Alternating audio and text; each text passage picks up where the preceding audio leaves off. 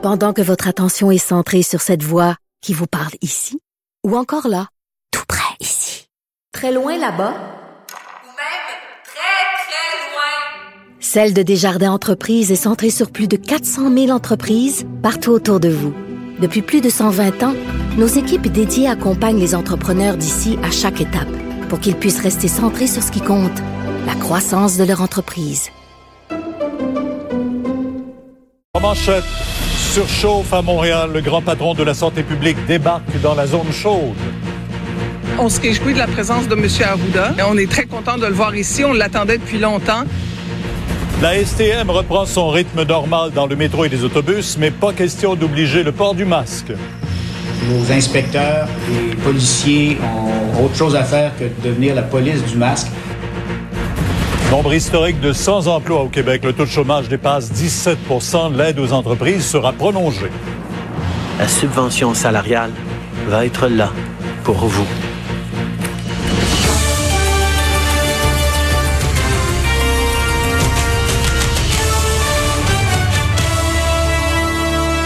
Bon midi, mesdames, messieurs. Salutations aux téléspectateurs de TVA, LCN et aux auditeurs de Cube Radio. Le nombre de cas de coronavirus approche la barre des 4 millions à travers le monde alors qu'on déplore plus de 270 000 décès liés à la maladie.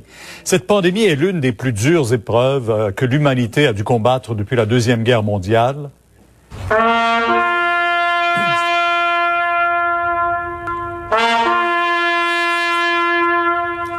De nombreux événements sont organisés sur Angela Merkel. C'est elle aussi recueillie, mais le président du pays a profité de cette journée pour exhorter la communauté internationale à tirer les leçons de la fin de la Deuxième Guerre en se tournant davantage vers la coopération.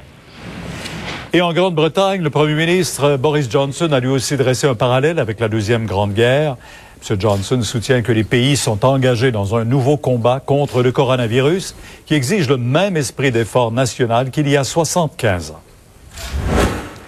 Et chez nous, le combat est loin d'être gagné au Québec. Où rythme où vont les choses, on peut euh, maintenant se demander à quel moment la région de Montréal pourra véritablement retrouver un semblant de normalité.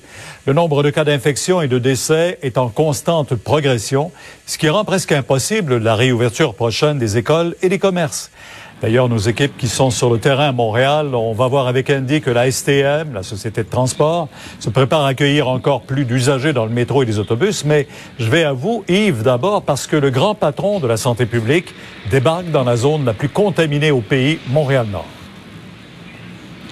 Oui, le docteur Arruda qui est arrivé au cours des dernières minutes. Il avait le visage recouvert avec le masque. Pierre, on est donc en direct du boulevard Roland. Mon caméraman Kevin vous montre le centre communautaire dans lequel il tiendra tantôt vers 13 heures cette conférence de presse où il parlera justement de cette offre de dépistage dans le Grand Montréal, accompagné de la mairesse Plante, la ministre responsable de Montréal, Chantal Rouleau, et de la docteure Mylène Drouin. Parlant de dépistage, Pierre, voyez les images tournées ce matin de la clinique de dépistage sur le terrain de l'hôpital de Rivière des Prairies dans Montréal-Nord. Euh, une dizaine de personnes qui faisaient la file tantôt, calculé à peu près 45 minutes pour tester 10 personnes à cette clinique. Regardons le bilan maintenant des cas confirmés. Montréal, Pierre, avec 17 918 cas, 1666 décès malheureusement depuis le début de la pandémie. Les arrondissements les plus touchés, Montréal-Nord où on se trouve 1615 cas positifs, suivi de Côte-des-Neiges, Antique, Mercier-Hochelaga-Maisonneuve et Rivière-des-Prairies. Je fais entendre la députée du quartier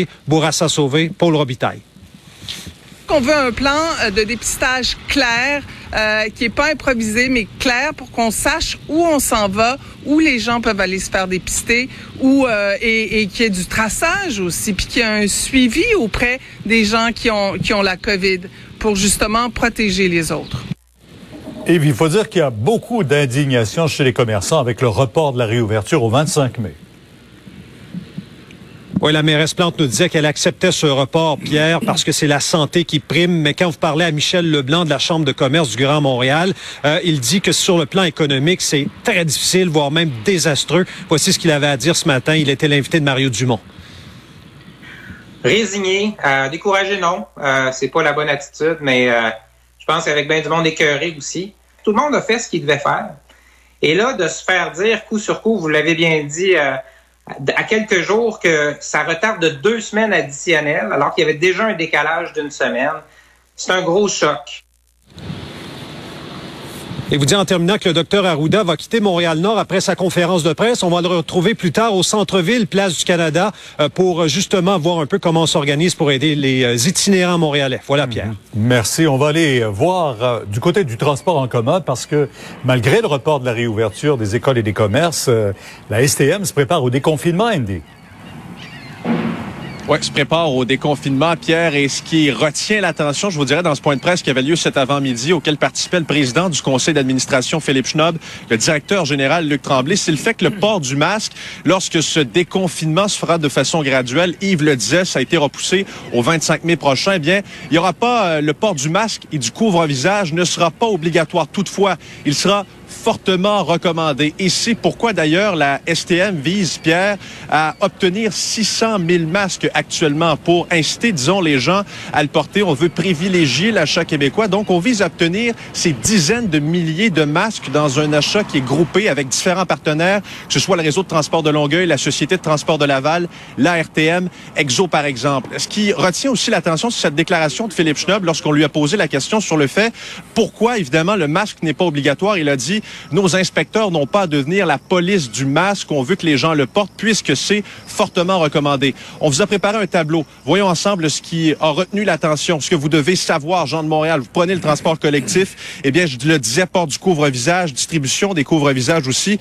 Le métro, fréquence de passage des trains de retour au niveau habituel. Pour ce qui est des autobus, la STM travaille en ce moment à l'installation d'une barrière physique entre les chauffeurs et les usagers pour protéger donc la clientèle et les chauffeurs qui sont parmi les employés de la STM les plus infectés actuellement par la COVID-19. Il y a une nouvelle cohorte d'inspecteurs aussi qui fait son arrivée et maintien du nettoyage accru. Tout de suite, je vous laisse entendre Philippe Snob. Ce sera suivi de Luc Tremblay.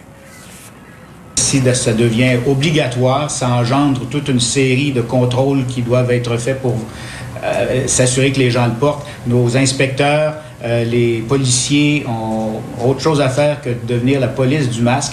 Alors, on pense qu'il faut encourager très fortement les gens à porter le couvre-visage. Je crois qu'il y aura une pression sociale qui se développera. Moi, j'encourage les gens à le porter. On travaille sur une application ou quelque chose qui va nous permettre de donner à l'avance à la clientèle la charge dans les voitures de métro et dans les bus. Alors, la clientèle pourra déterminer si elle se sent en sécurité pour monter à bord du bus ou du métro compte tenu de l'information sur la charge qui va être divulguée.